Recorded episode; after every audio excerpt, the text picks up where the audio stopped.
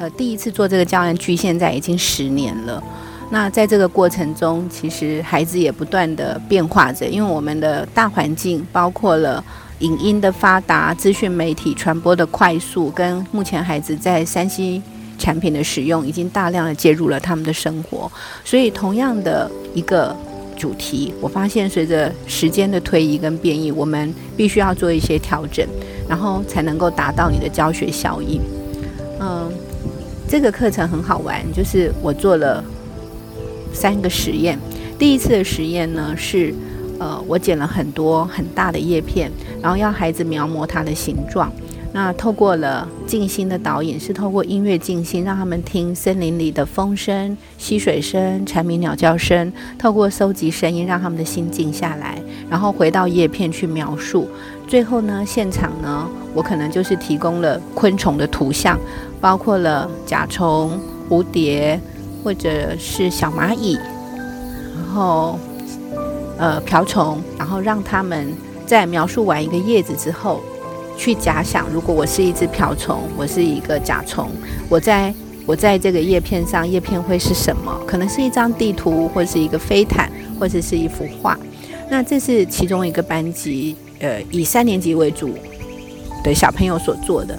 那我有一个。很惊讶的发现，就发现他们的观察力没有办法像过去十年前的孩子停住一整堂课。于是我又做了教材的一个变异跟更新。那接下来要分享就是呃一个教材的多用化跟它的灵活化。呃，我这次加入的美材除了叶子之外，我还加入了两两个动画。那我先谈的是进阶班的运用。呃，我这个主题定的是围观世界。那首先我就跟学生讨论什么叫围观，什么叫聚观。然后他们就跟我讲说，围观应该就是很仔细的观察。那后来有几个孩子讲到围，可能是细微或者是见微知著都可以。那透过一个主题的讨论，他们就开始透过这个题目去演绎，说我今天这个题目跟我现场要观察的叶子，我要怎么样把这个材料。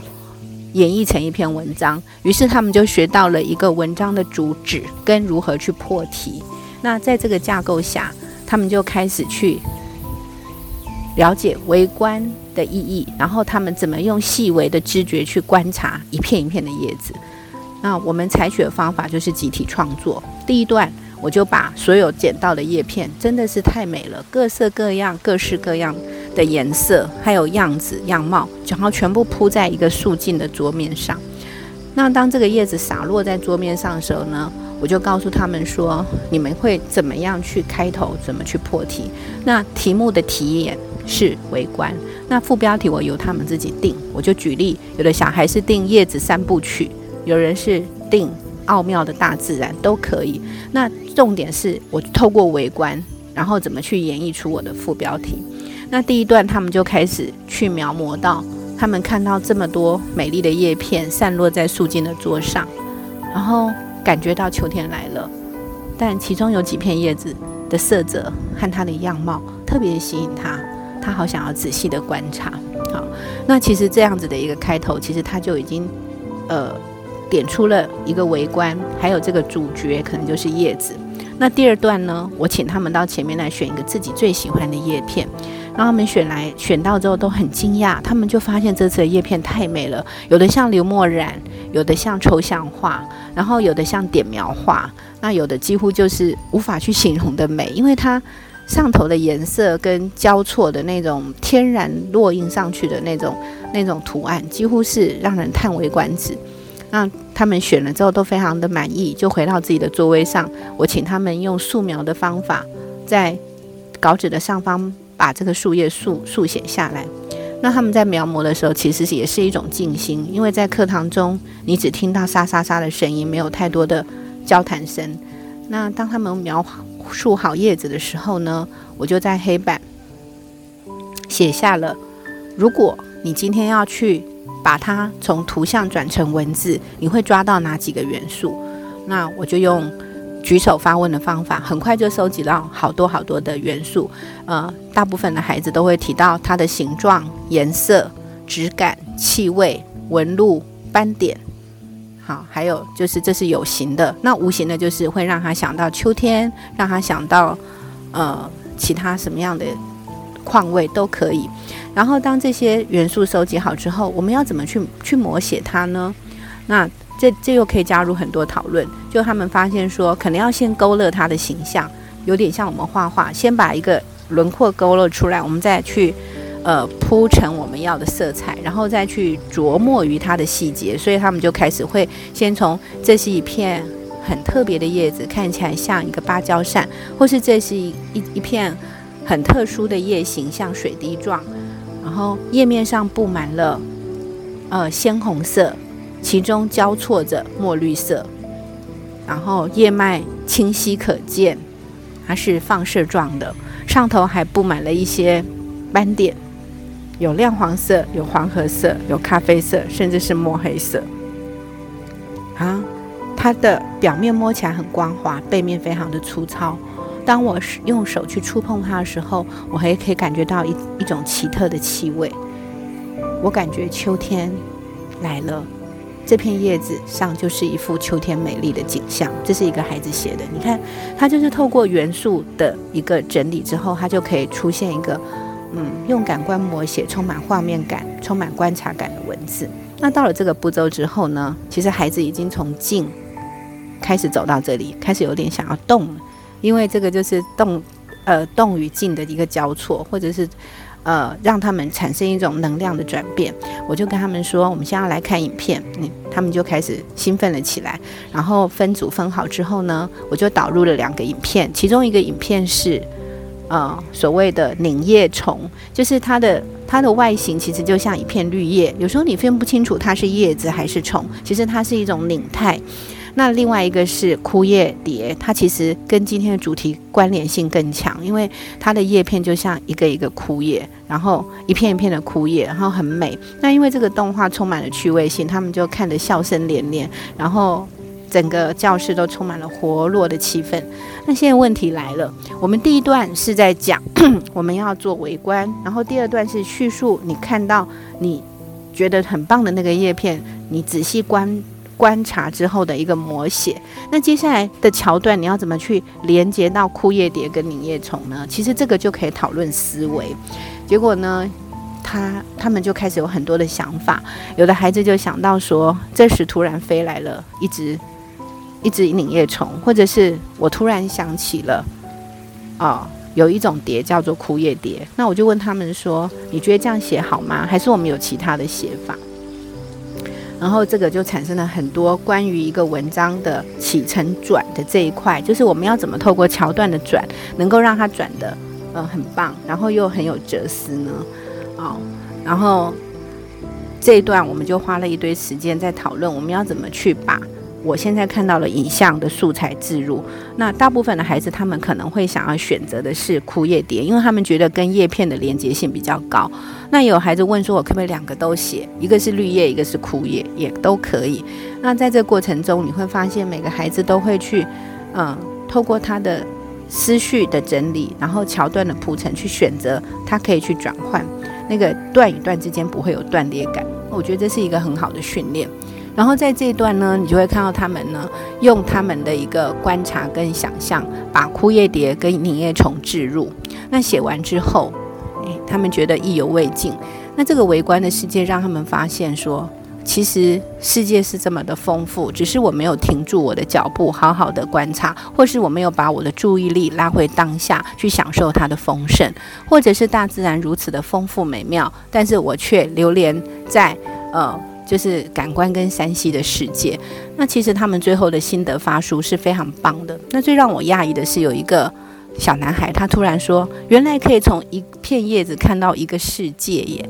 哦，我就说你好棒哦！我可不可以跟你们说一句佛经的一个很棒的句子，叫做寄语？他们就说好啊。然后我就在黑板上写下“一叶一如来，一花一世界”。哦，他们就深深的感悟说这句话是。这样子的道理，我再跟他们做个解释：为什么一朵花可以看到一个世界，一片叶子可以看到一个如来的含藏本性？然后他们突然豁然开朗，说：原来这句寄语或者他们认为是成语，原来是这样子的一个意义。原来一片叶子它可以这么丰富，它可以带我们进入一个微观的世界，他们可以看到我们跟万物的连接。不只是叶片，我们连接到枯叶蝶，我们连接到虫声鸟叫，我们连接到天空的云，我们连接到秋的气息。原来，所有的世界都在我们的新意识当中。它可以是一片叶子，可以透过这个媒介，让我们窥见一个那么丰富多彩的世界。其实，我觉得这堂课它非常的丰富。它有实物的观察，有静心，有影片导入关于逻辑思考段落的起承转合，甚至有人生哲思的一个拉伸，就是我们怎么透过一个看起来你不经意飘落你脚边的叶子，但是它却带给你另一个产观世界，甚至一个生命高度的一个俯视。所以当这堂课完成的时候，他们还兴味盎然。离下课还有十分钟，他们就问老师：“我还能做什么？”然后我请他们把所有的叶片放到前面来，问他们为什么会选那一片。那我发现有两个很优秀、书写能力非常强的孩子，画画能力也很强，孩子他们选的那两个叶子真的是太美了。其实也是我心之所向的那两片叶子。最后他们想要，我想要请他们在最后十分钟做一个短的流动书写。于是我裁好了纸页，让他们带回桌上，每个孩子都可以把他这堂课的心得流泻出来。我就发现每个孩子都写的兴味盎然，他们都说这是最惊奇的一堂课，最有趣的一堂课，最丰富的一堂课。然后让他们发现，原来世界这么奇妙，原来自己的文笔可以这么样的丰沛，自己的笔尖可以流泻出这么多东西，原来写作的各种。问题跟技巧，或者是他们认为很困难的，或课室老师常常丢的一些，呃，什么起承转合啊、修辞那么死的东西，现在变得这么活泼，原来是这么一回事。我发现他们的收获真的是满满。在下课前，我觉得那个气氛的能量的氛围真的是非常的美，几乎达到了一个制高点。戛然而止的时候，他们还意犹未尽，他们就问老师下堂课要做什么？我们好期待啊！这是我听到最美的一句话。接着过十分钟之后，我要上另一班。这班孩子呢是三年级的学生，几乎三分之二以上的小男生，可想而知，他们是非常的要动的、躁动的、活泼的、喧哗的。果不其然，我一进教室，他们就开始笑着闹着：“老师今天要做什么啊？我们要玩什么游戏呀？什么等等的。”然后当我把东西都就绪之后，他们就说：“啊，又要我们观察，可不可以做点别的？”这个就是，呃，之前我所提到，就是十年前的孩子，他可能觉得观察很有趣，但是对于现在三年级的孩子，他还有点燥的时候，你要怎么做？我就跟他们说，OK，我们可以先看影片后观察，还是要先观察后看一遍？其实就跟朝三暮四是一样的道理，但是他们都觉得要先看影片，我觉得也好。那在这看影片的过程中呢，我们先做一个熄灯的动作。因为他们觉得才会像电影院，但在熄灯的同时，我们可以做一个简短的静心，就是屏气凝神，或是观察呼吸。因为待会我们要看两部很棒的片子。当我把灯源切掉的时候，教室只透过呃百叶窗透透进一丝丝的光。然后我跟他们说，现在是安静的时刻，我要看哪个小朋友他能够进入宁静的状况，他就可以得到一个宁静的奖章。那是一个浅浅的微笑的脸，诶，全班都静了下来。然后我在教室巡巡查走完一遍之后，教室的氛围就转变。然后这时候我才开始准备好我的影片分组。当我把灯切开的那一刹那，他们又开始欢唱了起来。然后自己找组员就开始欣赏这两部片，一个是《拧叶虫》，一个是《枯叶蝶》。然后他们看得好欢喜，意犹未尽，因为我觉得这个动画画得很棒。它色彩丰富，而且它有拧人，所以对三年级的孩子来说是充满了趣味性，也有一些知识性。那看完之后，他们就意犹未尽。他说：“啊，这看完这个可以做什么呢？”我就说：“我们今天要做秋天的森林里面的故事派对，然后你们可以让你们的主角上场，是要先李彦从上场，还是枯叶蝶上场？我们要怎么设计？”这个这个故事的背景，他们就说哈是写故事吗？我说我们也可以把它变成一个文字的电影，我们要怎么拍？然后我们就开始讨论起拍电影的流程跟架构。他们就说当然要先呈现背景喽。OK，那我们要呈现背景，那老师现在带进来的道具是什么呢？他们就说就是满桌的落叶啊。那这个道具要怎么布置成背景？然后就开始有很多讨论。小朋友就说。我觉得那个道景就是秋天森林里的地。